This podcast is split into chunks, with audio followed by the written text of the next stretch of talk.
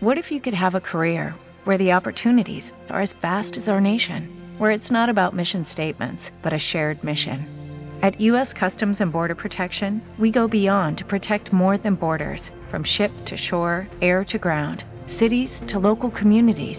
CBP agents and officers are keeping people safe.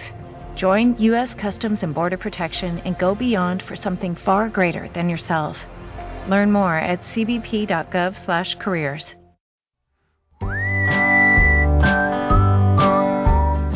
www.redigio.it e la storia continua.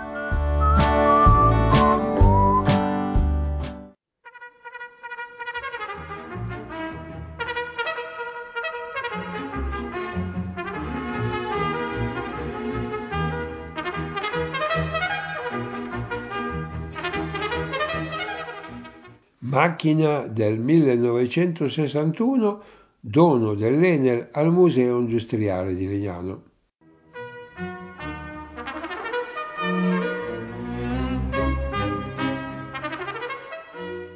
Si tratta di un turboestrattore realizzato da Francotosi nel 1961 e che per iniziativa dei nostri maestri del lavoro ora è tornato a Legnano. Facciamo seguito alle intenzioni espresse nell'articolo sull'esposizione museale presso la Fiera Mercato di Legnano, per trattare più specificatamente un argomento che riguarda una delle macchine destinate a esposizione acquisite dall'associazione. Come premessa bisogna fare un breve cenno sul funzionamento delle centrali geotermiche che ne producono energia elettrica. I sistemi idrotermali sono caratterizzati da formazioni rocciose, permeabili, che accolgono una circolazione di fluidi e che dispongono di un veicolo naturale, acqua caldissima o vapore, capace di trasferire calore alla superficie della crosta terrestre. In Italia il fenomeno fisico della geotermia è presente in forma notevole sotto il monte Amiata in Toscana e precisamente nella zona di Larderello. Tra i sistemi idrotermali e geotermici sono particolarmente idonei alla produzione di energia elettrica, quelle a vapore dominante, dai quali si, ottenu- si ottiene vapore che può essere inviato direttamente alle turbine. Il concetto di un impianto è indicato in uno schema.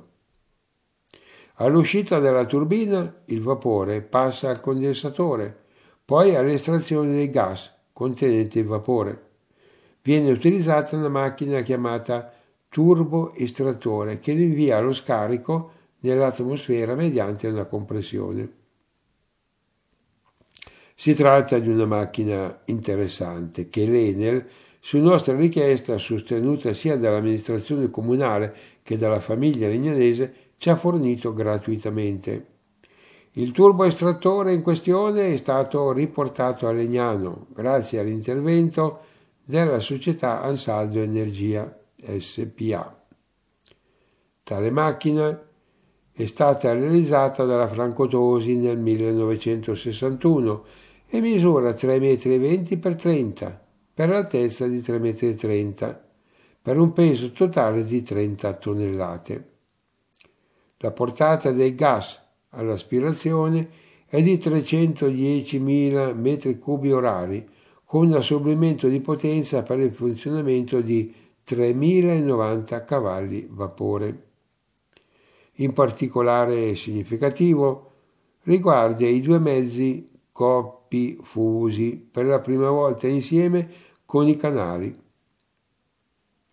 I corpi cilindro sono in ghisa tipo Meanite lamellare, mentre i rotori sono in acciaio speciale al 12% di cromo, chiodati o saldati con procedimenti speciali, frutto di tecnologia di avanguardia. Ci sembra opportuno in questa circostanza evidenziare che la realizzazione di questa macchina, gli studi di progettazione e realizzazione sono intervenuti con le altre anche tre persone che ora si trovano nella nostra associazione. Cercheremo di dare altre informazioni sulle macchine o apparecchiature acquisite per il Museo Industriale di Legnano, che rientra nei nostri obiettivi.